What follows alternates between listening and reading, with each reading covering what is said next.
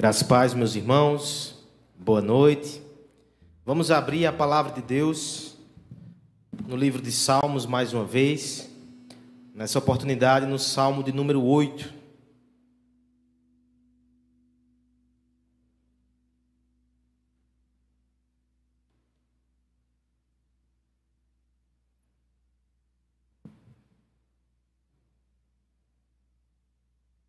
Salmo de número 8, texto muito rico, muito precioso. Acompanhe a leitura com fé, com atenção e com esperança. Diz assim a palavra de Deus: Ó Senhor, Senhor nosso, quão magnífico em toda a terra é o teu nome, pois expuseste nos céus a tua majestade. Da boca de pequeninos e crianças de peito, suscitaste força por causa dos teus adversários, para fazeres emudecer o inimigo e o vingador. Quando contemplo os teus céus, obra dos teus dedos, e a lua e as estrelas que estabelecesse, que é o filho do homem que dele te lembres, que é o homem que dele te lembres e o filho do homem que o visites. Fizeste-o, no entanto, por um pouco menor do que Deus, e de glória e de honra o coroaste. Deste-lhe domínio sobre as obras de tua mão, e sobre os seus pés tudo lhe puseste: ovelhas e bois todos, e também os animais do campo, as aves do céu e os peixes do mar, e tudo que percorre a senda dos mares. Ó Senhor, Senhor nosso, Quão magnífico em toda a terra é o teu nome. Vamos orar, pedindo que o Senhor ilumine a nossa mente, abra o nosso coração, para que possamos entender as maravilhas da Sua lei, contemplar nesse texto a verdade preciosa que Ele tem para as nossas vidas. Pai bendito, Pai amado, muito obrigado, Senhor, pelo privilégio de te cultuar nessa noite com os nossos irmãos aqui presentes. Eu te agradeço por cada louvor que nós entoamos, pelo privilégio de te adorar, te agradeço pelas leituras. Mas eu te peço, Senhor, uma graça a mais. Fala conosco. Precisamos da tua voz, precisamos da tua orientação, precisamos do alimento para as nossas almas. Nos abençoa nessa noite, nos faz ouvir a tua voz através da tua palavra pelo poder do teu Santo Espírito, no nome de Jesus Cristo. Amém. Quase toda a suma da sabedoria, que deve ser considerada a sabedoria verdadeira e sólida, compõe-se de duas partes: o conhecimento de Deus e o conhecimento do homem. É assim que começa as Institutas da Religião Cristã. Um dos livros mais importantes da história do cristianismo, escrito pelo nosso irmão Calvino. Ele começa com essa questão e logo nas primeiras linhas ele coloca inclusive a seguinte reflexão: o que vem primeiro desse conhecimento que é sublime? Conhecimento de Deus e conhecimento do homem. Porque nós podemos começar com um homem. E certamente estudando a nós mesmos, encontraremos traços de divindade que nos levam a Deus, ou também traços de miséria que apontam para a nossa necessidade de Deus. É possível começar do homem e subir até Deus. No entanto, ele vai dizer que o ideal é que comecemos de Deus, porque ninguém pode ter uma visão pura, verdadeira, real de si mesmo, sem que antes conheça Deus e o tenha como parâmetro. É inclusive esse caminho que ele segue na sua obra. Ele começa falando sobre Deus e depois ele trata sobre a doutrina do homem. É interessante, irmãos, que nós fizemos algo parecido nos últimos dias. Domingo passado, Salmo 7, nós paramos para contemplar o nosso Deus. E hoje, no Salmo 8, nós demos um passo além. E agora nós nos inquirimos e nós investigamos a respeito de quem nós somos. À luz do conhecimento de Deus, quem nós somos? Essa é uma pergunta importantíssima e inevitável. Homens religiosos ou não, eles sempre se deparam com ela e não podem fugir. Muito mais do que uma questão filosófica, e ela é, ou uma questão psicológica, antropológica, ou até mesmo uma questão teológica. Eu quero tratar com você nessa noite de uma perspectiva muito pastoral. Porque nos momentos de agitação, de aflição, de profunda neblina, de acusações que chegam aos nossos ouvidos pelo inimigo da nossa alma, ficamos com a vista turva. Olhamos para nós mesmos e muitas vezes ficamos confusos a respeito de quem somos, o que devemos fazer ou até o que será de nós. Mas eu quero que você ouça nessa noite a opinião que de fato importa. Aquele que criou o homem, ele tem algo a nos dizer sobre nossa identidade, sobre nossa necessidade, sobre o nosso propósito. É Deus quem nos orienta e nos define. Ele faz isso nesse texto. Três textos do Antigo Testamento, inclusive, são aqueles que têm essa pergunta de forma expressa.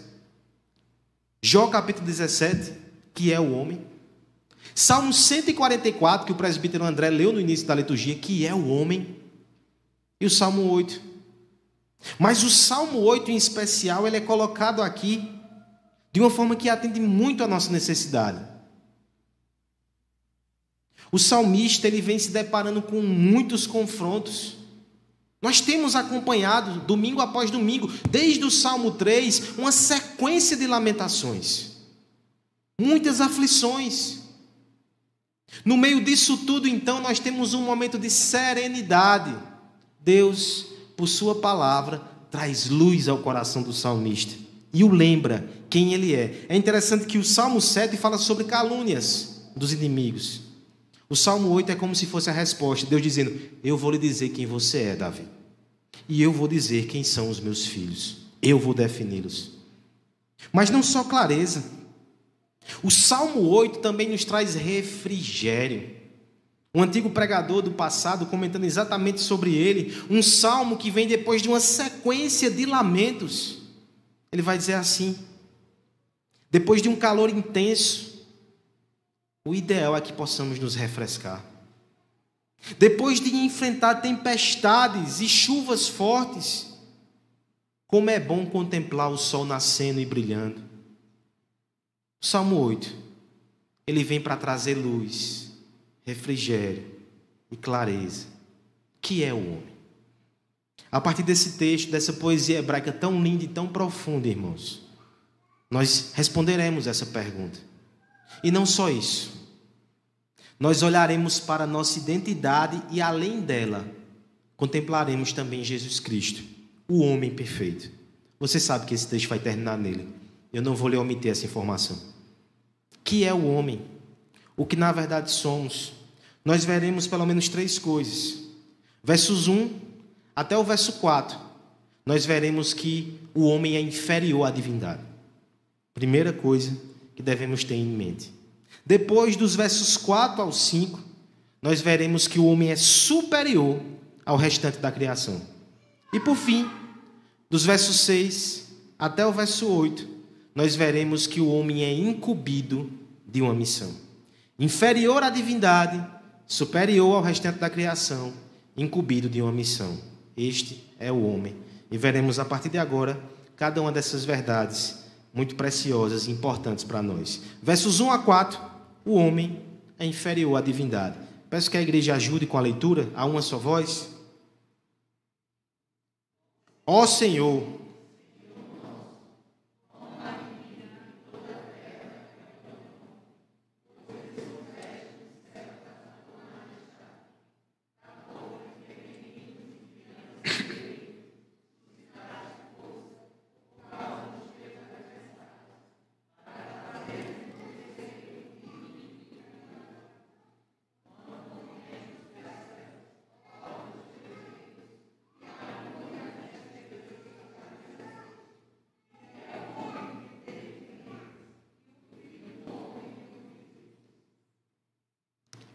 Eu sei que nem sempre nós temos informações tão novas assim no sermão.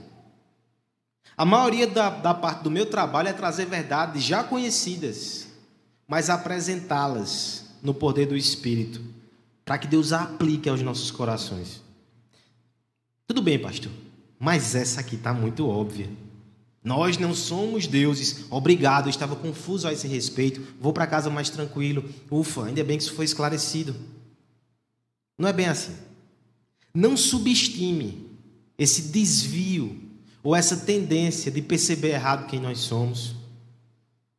Será que você nunca conheceu alguém que, por causa de um cargo, um título, uma posição, talvez status social ou condição financeira, enxerga a si mesmo como acima dos mortais? A Bíblia faz isso. Ela vai mencionar, inclusive, Salmo 84, 6, juízes que se portam dessa forma. E o salmista, com ironia, diz: Vós sois deuses. Não são, mas pensam que são.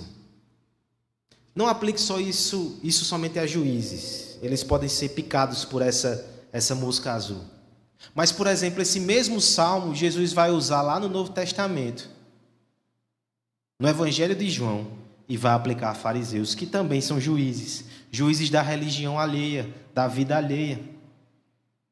Na verdade, irmãos, todos nós, quando tomamos para si a prerrogativa de emitir juízo, de alguma forma nós estamos querendo exercer o papel de Deus. Na verdade, isso é um calo no sapato muito antigo para a humanidade. Não foi isso que aconteceu lá no primeiro jardim? A tentação na qual os nossos primeiros pais caíram não foi exatamente essa. Deus não quer que vocês sejam iguais a eles. Se vocês comerem esse fruto, serão. Quantas vezes o nosso coração ainda não tem essa tendência de querer ser Deus? Não, pastor, calma aí, tá, tá pesado demais, começou pesado demais. Somente eu que muitas vezes quero controlar os mínimos fatos e todas as circunstâncias da minha vida. Isso tem um nome na Escritura: soberania. E só pertence a um, que é Deus. Se você luta com isso, você também é tentado a achar que você é Deus.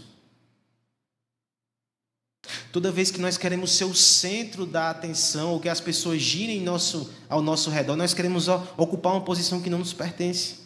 Isso também é querer ser Deus. Veja como o Senhor, então, medica almas que precisam se colocar no seu lugar. Primeiro, ele começa com adoração no verso 1. Ó Senhor, Senhor nosso, quão magnífico em toda a terra é o teu nome. Essa expressão, quão magnífico é o teu nome, era uma expressão comum que era aplicado para elogiar os reis e príncipes. Por exemplo, quão magnífico é o teu nome nesta cidade de Campina Grande. Era uma forma de você elogiar aquele rei, aquele príncipe que governava uma província. Dizendo que o nome dele estava ali espalhado pela região sobre a qual ele tinha domínio. Agora veja como é que o salmista coloca essa, essa majestade divina. Quão magnífico é o teu nome em toda a terra em toda a terra. Que outro monarca poderia receber tamanha ovação? Alexandre o Grande não foi tão grande. Imperador romano algum não conseguiu ter essa amplitude. O governo de Deus se espalha por toda a face da terra e o seu nome é magnificado. Porque isso acontece, o salmista continua na sua poesia: Pois expuseste no céu a tua majestade. Olha que interessante, irmãos. Os governantes humanos também, para ostentar o seu poder, eles fazem monumentos. Mas todos eles são limitados. Deus pega o céu, espalha os astros, e são monumentos incomparáveis que proclamam lá do alto para toda a terra como ele é majestoso, como ele é incomparável. Você consegue perceber essa atmosfera que ao mesmo tempo exalta o Criador e ao mesmo tempo nos coloca já num lugar diferente. Então perceba que no verso 2 ele vai usar isso agora de forma mais combativa, até apologética, porque ele vai mencionar adversários. Esse Deus tão grandioso, tão magnífico, tem inimigos. Sabe como ele age com os seus inimigos? Verso 2: Da boca dos pequeninos. Aí você vai dizer, pequeninos como? Sete, oito, dez. Ele vai reforçar, pequeninos e crianças de peito. Suscitaste força por causa dos teus adversários, para fazer emudecer o inimigo e o vingador. Tá, o que significa isso, pastor? Nos ajude. Podemos entender essa da boca do pequenino, das bocas dos pequeninos de algumas formas. Pode ser figurado. Há um princípio na palavra de Deus que ele usa os fracos para confundir os fortes. Isso é, é comum na palavra. Davi vivenciou isso, um pequenino que derrubou um gigante. Esse é um princípio bíblico. Mas nós podemos ver nesse texto também um cumprimento literal. Não poucas vezes na história Deus usa crianças para envergonhar governantes e poderosos. Alguns exemplos aqui só para ilustrar esse ponto. Um escocês de nome George Wishart, ele foi o tutor de John Knox que fundou o presbiterianismo. Em determinado momento ele foi escorraçado e levado à praça pública e ali, um capelão papista o acusou de heresia e de proferir doutrinas de demônios, porque defende a fé que nós professamos. No meio da multidão, uma criança se ergueu e disse: Esse homem fala palavras que vêm de Deus. John Fox, no livro dos Mártires, narra que a multidão ficou atônita e o próprio acusador se constrangeu porque uma criança disse coisas assim. Outro exemplo, George Whitfield, o avivalista, o pregador do avivamento. Havia lugares que ele não era tão bem recebido. Ele começava a pregar o evangelho, sua pregação de arrependimento, ele era recebido com pedras. Mas ele disse que mais de uma vez, quando as pedras vinham em sua direção, um cinturão de crianças se formava ao seu redor. E ficavam ali como barreira de proteção e os inimigos jogavam as pedras no chão e deixavam que a pregação continuasse. A boca dos pequeninos emudece o vingador, envergonha o inimigo. Nós podemos entender esse texto até de forma profética. Mateus 21, 16. O nosso rei ele vai entrando pelas ruas de Jerusalém, os fariseus o rejeitam, o perseguem, não o louvam, mas as crianças balançam ramos de oliveira e dizem: Hosana, Hosana. E Cristo profere esse salmo e diz: Está vendo aqui? As crianças emudecem, os grandes e os poderosos. Em suma, irmãos, esse texto está nos mostrando que Deus é tão superior, tão poderoso, tão glorioso, que ele prescinde até da força dos homens. Ele usa as coisas menores dessa terra a sua glória é suficiente, a sua majestade é incontestável. Os inimigos não podem fazer nada, crianças os constrangem. Esse é o nosso Deus. Majestade no céu, inimigos emudecidos. E nós? E o seu povo? Como é que ficamos diante dele? Essa é a reflexão seguinte do salmista no verso 3. Quando contemplo os teus céus, obra dos teus dedos, e a lua e as estrelas que estabelecesse. Então ele está tipo tendo aquela, aquele momento transcendental, né? Ele olha para o céu, o céu estrelado, ele menciona a lua, então você pode inferir aí, né, com seu raciocínio que trata-se da noite. Ele começa a contemplar essa grandeza, meditar nessa majestade. Olha a conclusão que ele chega. Olha a indagação que ele faz. Que é o homem que dele te lembres? E o filho do homem que o visites. Homem aqui, irmãos, no verso 4, é uma palavra que não é tão comum no hebraico, que não é tão usada na Escritura Sagrada. Porque, por exemplo, nós temos Adão, a raiz de Adão. De longe, é a palavra mais usada no Antigo Testamento para se referir aos homens, mais de duas mil vezes. Em segundo lugar, nós temos Ish. Ish refere-se mais ao homem masculino, papel de marido, 500 vezes. Mas Enosh, que é a palavra usada aqui no verso 4, que é o homem, Enosh, são apenas 42 vezes no Antigo Testamento. A maioria delas no livro de Jó. E aqui nesse texto. Enosh destaca fragilidade, efemeridade, fraqueza. Você percebe o que o texto está dizendo aqui? Que é o homem tão pequeno, tão frágil, efêmero, para que Deus se lembre dele. Não só isso, aí depois. E o filho do homem, filho do homem aqui no literal é filho de Adão. E este filho da terra, filho do pó, Talvez Adão tenha até uma referência ao pecado dos nossos primeiros pais. Ele é fraco, ele é pequeno, ele é frágil, ele é passageiro, ele é pó e pecador. Esse é o homem diante de Deus. Eu sei que o texto vai nos dar, na sua pergunta, também algo já de consolo, mas eu quero parar por aqui nesse primeiro momento, para trazer à sua mente essa reflexão extremamente necessária. Porque não somente os inimigos de Deus precisam ter uma dimensão correta de quem Ele é e de como Ele os envergonharia facilmente se assim fosse da Sua vontade, e um dia será, com certeza. Mas eu e você, como igreja, precisamos fazer a semelhança de Davi, contemplar a grandeza dele e perceber a distância ontológica que há entre nós e ele.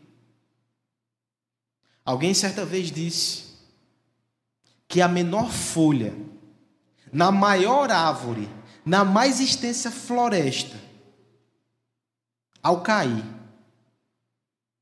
ela é mais notada do que o homem na imensidão desse universo. Em termos de proporção, é isso que somos. Pequenos demais. E por que é importante trazer isso à memória? Porque essa humildade nos faz bem. Reconhecer que não somos deuses é reconhecer que não devemos andar ansiosos, porque há um Deus, não sou eu, é Ele, e Ele cuida de todas as coisas. Reconhecer que há um só Deus e que não sou eu, me ajuda a não ficar também demasiadamente preocupado em ser o centro das atenções. Que Ele seja. Eu sou pó, eu sou passageiro, eu sou pequeno, eu sou frágil. Mas acima de tudo, reconhecer que eu não sou Deus e Ele é, direciona a nossa adoração. Porque quando essa distância entre Deus e o homem é salientada, mais impressionante se torna o caminho que ele fez até nós.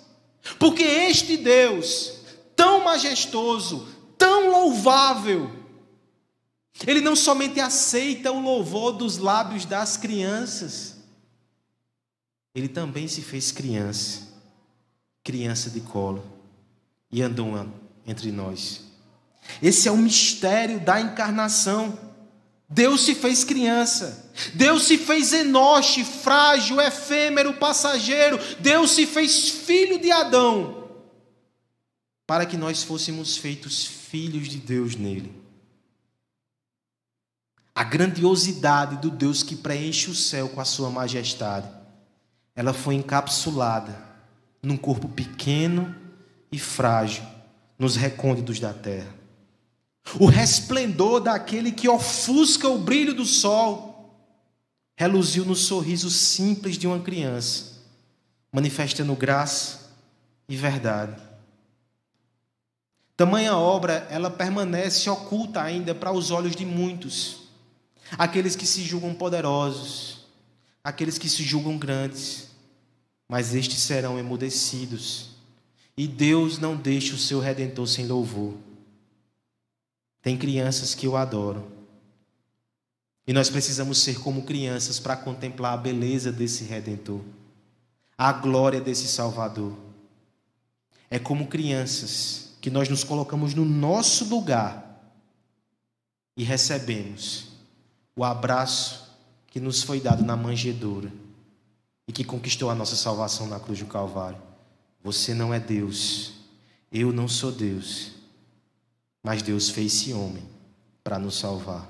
Louvado e exaltado seja o nosso Senhor Jesus Cristo. Essa é a primeira verdade do texto. O homem é inferior à divindade.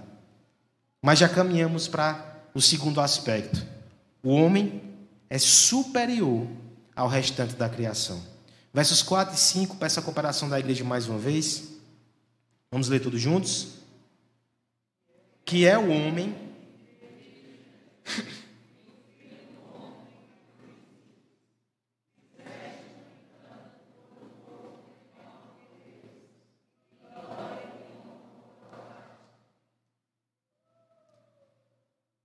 Talvez você fique surpreso, porque agora nós teremos uma palavra positiva a respeito do homem.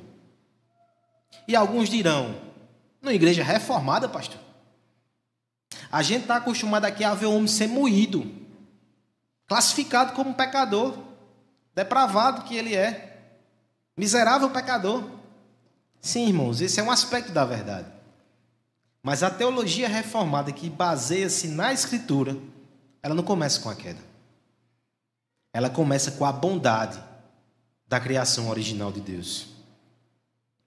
E esse texto faz referência a isso. Primeiro, voltemos ao verso 4 e contemplemos o outro lado da pergunta do salmista. Porque aqui já tem afeto e cuidado impressionante. Verso 4: Que é o homem que dele te lembres. Se nós pegássemos a história da humanidade e fizéssemos uma longa linha do tempo, a nossa vida seria um pontinho minúsculo ali, que é o homem. Mas Deus lembra do homem. Deus que é eterno, volve-se o seu olhar de afeto em nossa direção, nos ouve, nos escuta e nos guarda em seu coração. Isso é muito precioso, irmãos. Em tempos como esse, de doença, de enfermidade, que nos lembra como somos frágeis, é bom lembrar que Deus ouve. É bom lembrar que Deus lembra. Que é o homem para que dele te lembres. Tem mais. E o filho do homem para que o visites, pecador, Pó que se rebela deveria ser expulso da presença de Deus, mas Deus vem ao nosso encontro desde o jardim do Éden. A Bíblia está cheia de visitações divinas. Deus vem ao nosso encontro. Isso é muita misericórdia, isso é muita graça. É como disse Tim Keller a partir desse texto. O universo revela a glória e a grandeza de Deus. E diante desse quadro tão majestoso, nós seres humanos somos apenas grão de poeira na vastidão. Físicos dizem isso, filósofos dizem isso. E o teólogo complementa: fisicamente, sim. Somos pequenos, somos um pó. Mas teologicamente, a Bíblia revela que nós estamos na mente e no coração de Deus. Ele se importa e ele vê. Depois dessa informação tão chocante, nós temos a descrição no verso 5 desse homem na sua formação.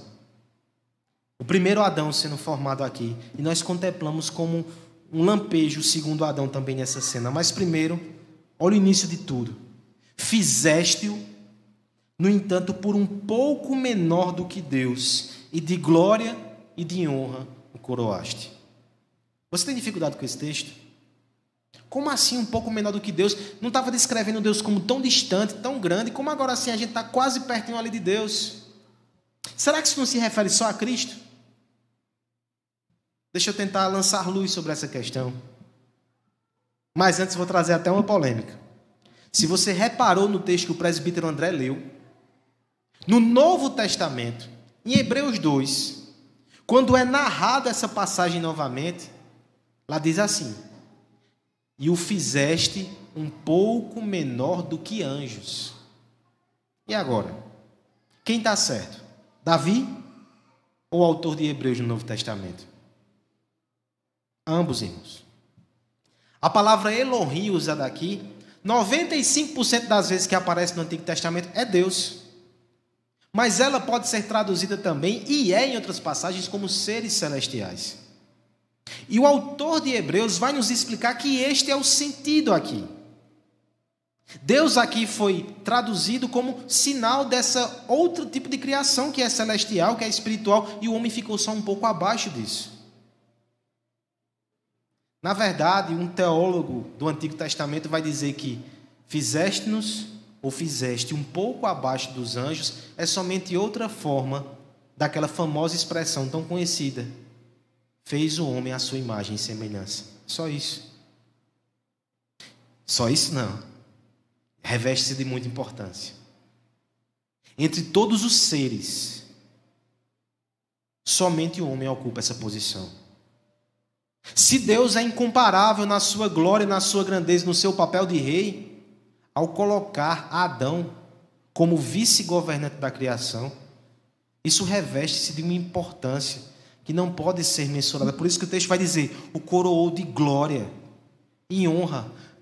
A humanidade foi honrada por Deus na sua criação e também na sua escolha para esse papel divino de governar a criação. Voltemos para as nossas indagações a respeito do nosso tamanho. Inegavelmente nós somos pozinho, nós somos pequeno, alguns menores do que os outros, inclusive. Falo isso com experiência de vida. Mas as coisas, elas não são medidas somente pelo seu tamanho.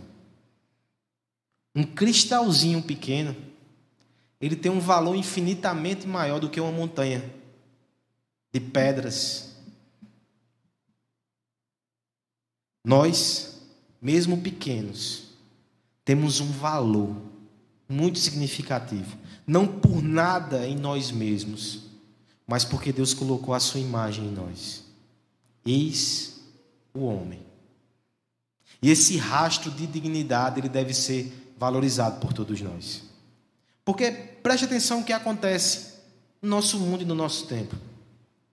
Os homens, nas suas teorias a respeito de quem é o homem, muitas vezes eles desprezam o Criador, eles negam a criação, e com isso se avoram numa posição de bastante autoridade e de exaltação, mas no fim eles descrevem o homem somente como um amontoado de células, uma série de processos químicos, um animal como os outros, um pouco avançado somente na escala evolutiva. Pareciam exaltar o homem, mas no final o lançam numa cova de desespero, ausência de significado de propósito, perde-se a dignidade humana, que é o homem, é um animal racional. Grande coisa. Mas veja o que a palavra de Deus faz, como a antropologia bíblica é diferente. Ela coloca o homem no seu lugar. Ele não é Deus. Ele não é grande como Deus. Ele não se compara à divindade, mas ele foi escolhido por Deus para ter um papel de proeminência na criação. No fim, a visão bíblica nos dá dignidade, nos dá propósito, nos dá significado.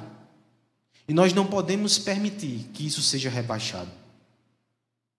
Joel Bick faz um alerta muito severo a partir desse texto.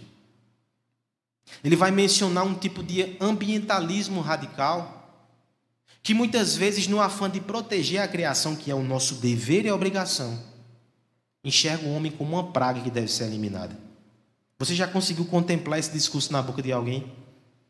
Eu sei que muitas vezes nós damos até justificativas para esse tipo de classificação, porque agimos como praga nesse mundo e desonramos o nosso Deus.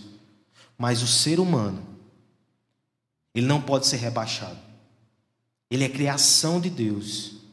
Ele ocupa um papel de proeminência. Nós não podemos rebaixar a humanidade desse jeito. Deixa eu fazer uma aplicação que talvez pegue mais gente. Nós não podemos rebaixar a criação nem mesmo com coisas aparentemente inofensivas, como ser pai de pet. E aqui eu não estou dizendo que você não deve criar o seu bichinho com todo amor e com todo carinho.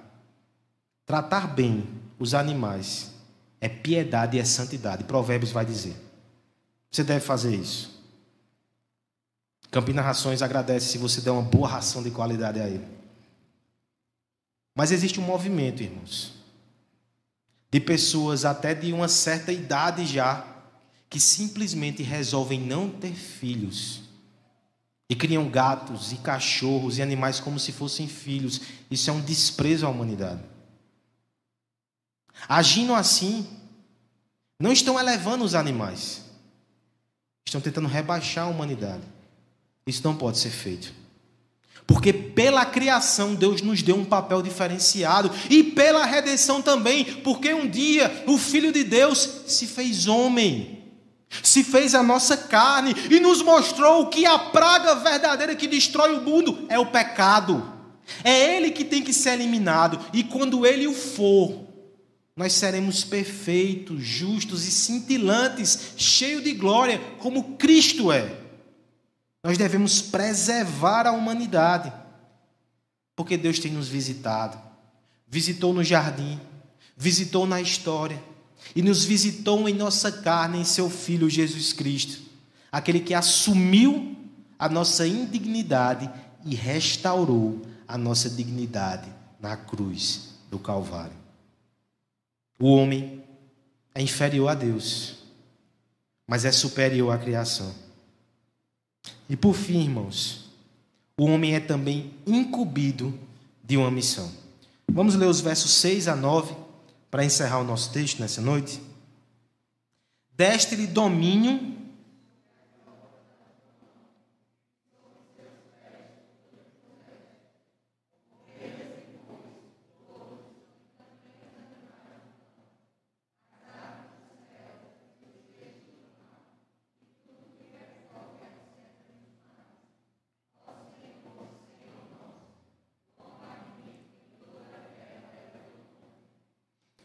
Não subestime a capacidade do homem de ir de 8 a 80 ou a 800 em poucos segundos. Porque no texto ele pode começar sendo humilhado, mas depois dá um pouquinho de atenção, um pouquinho de moral a ele, um pouquinho não, boa atenção, é capaz então dele pegar essa coroa e dizer: Não, então Deus me colocou como regente da criação, deixa que eu vou fazer tudo do meu jeito aqui, e se tornar opressão no mundo criado. Mas o Senhor não permite que a gente conclua equivocadamente que essa é a nossa identidade. Porque nós temos uma superioridade condicionada ou comissionada, melhor dizer. Nós temos uma missão. O texto vai colocar nesses termos assim. Primeiro verso 6, eu quero que você o ouça mais uma vez e veja como ele ecoa o texto de Gênesis que o presbítero leu ainda há pouco no culto. Deste-lhe domínio não foi esse o mandato de Gênesis, dominar a criação? Isso para um judeu piedoso já acendia a luz. O salmista está falando do nosso dever do nosso mandato. Nós fomos colocados nessa posição privilegiada para dominar a criação para Deus. Isso faz toda a diferença, irmãos. Se o nosso domínio é sujeito a Deus, eu não faço de todo jeito. Eu não faço ao meu bel prazer. Eu não faço dilapidando o mundo criado. Eu faço protegendo e cultivando o jardim de Deus. Eu faço para a glória de Deus, no nome de Deus, segundo o padrão de Deus. Eu domino como alguém que foi dominado por Ele. Veja que o resto do texto são ecos de Gênesis. Parece muito com o texto da criação.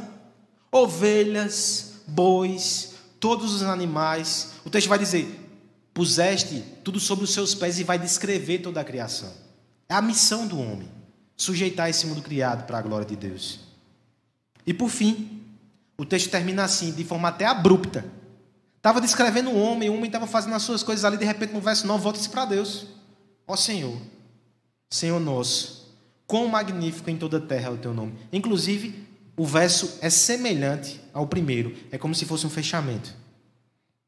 Esse verso aqui ele serve também para nos colocar no nosso lugarzinho. Esse texto, ele não é um hino a um homem.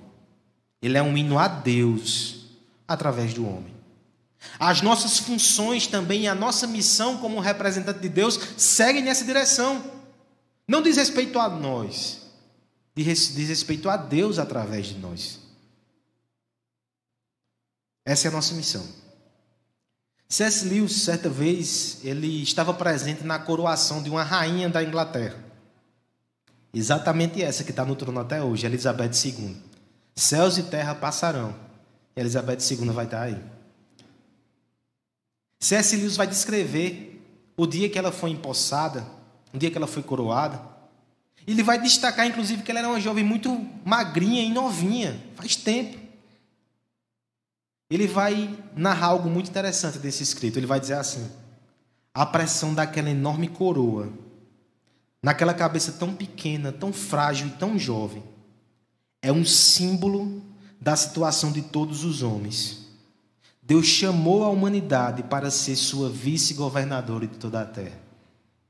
Se você for assistir a série da Netflix, que mostra exatamente a coroação e todo esse, esse processo, se você sentir aquele, aquele peso no coração, meu Deus, é só uma menina, ela vai ser responsável pelo Império Britânico. Quando terminar, olhe para si mesmo. Entenda que Deus também lhe chamou com uma missão muito maior e muito mais grandiosa. Nós somos representantes de Deus nesse mundo. Essa é a missão que dá propósito, significado ao nosso amanhã. Nós sairemos por essa porta e nós não seremos somente uma peça na engrenagem econômica e social do nosso país.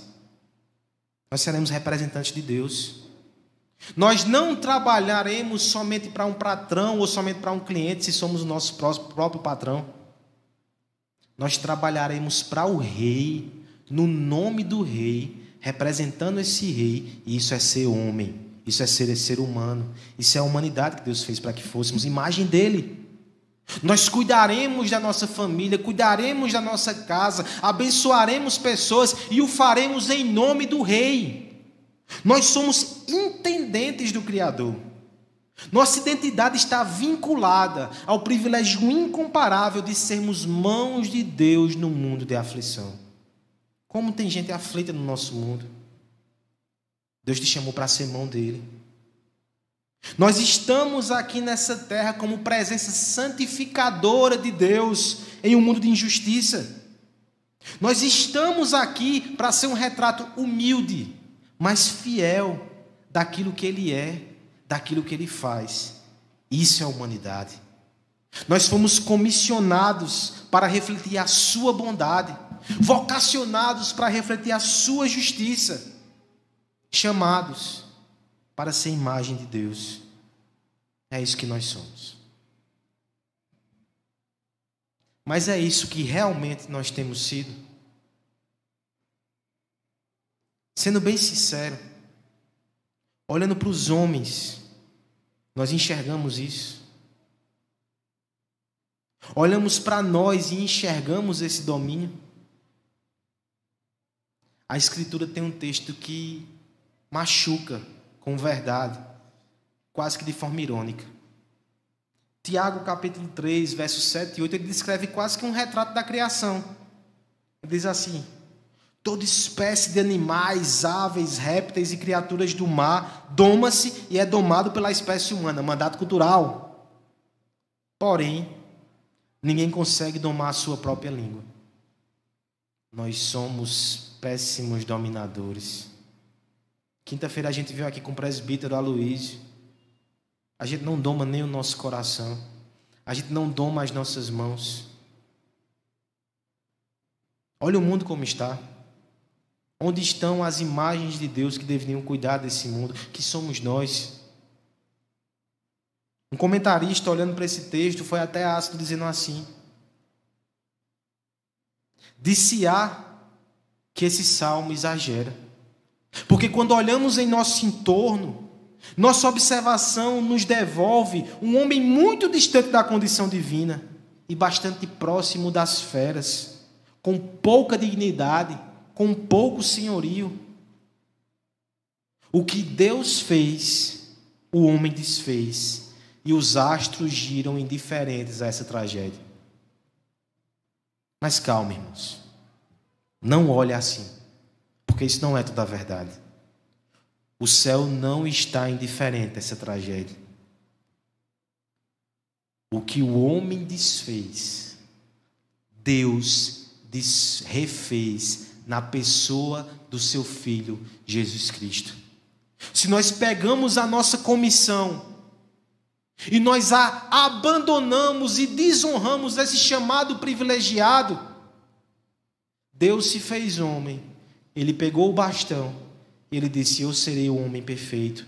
E por um tempo se tornou menor do que os anjos, para nos elevar a uma categoria celestial novamente, como filhos redimidos de Deus, e é Ele que sujeitará todas as coisas debaixo dos seus pés. Efésios 1, 22 diz que Deus está sujeitando todas as coisas aos pés de Cristo, o homem perfeito. E tem mais, irmãos. Jesus Cristo não é somente o homem perfeito, ele é o aperfeiçoador de uma nova humanidade.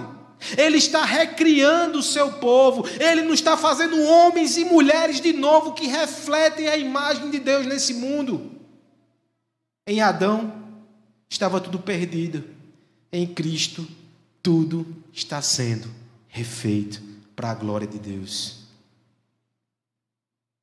A suma de todo o conhecimento, que é sólido e verdadeiro, consiste em duas partes: o conhecimento de Deus, o conhecimento do homem.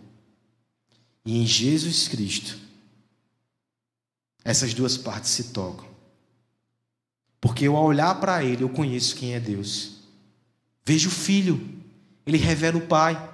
Mas ao olhar para Jesus Cristo, eu conheço também quem eu sou de verdade. Porque eu não sou a distorção que o pecado me fez. Eu não sou os conceitos errados que o mundo tenta imprimir sobre mim. Eu sou aquilo que Cristo é, o homem perfeito. Um dia eu serei como Ele é. Cristo é o conhecimento de Deus para nós. E Cristo é o conhecimento da humanidade perfeita para nós também. Em Cristo nós temos tudo. Ele é a nossa salvação. Ele é a nossa esperança. Ele é o nosso conhecimento.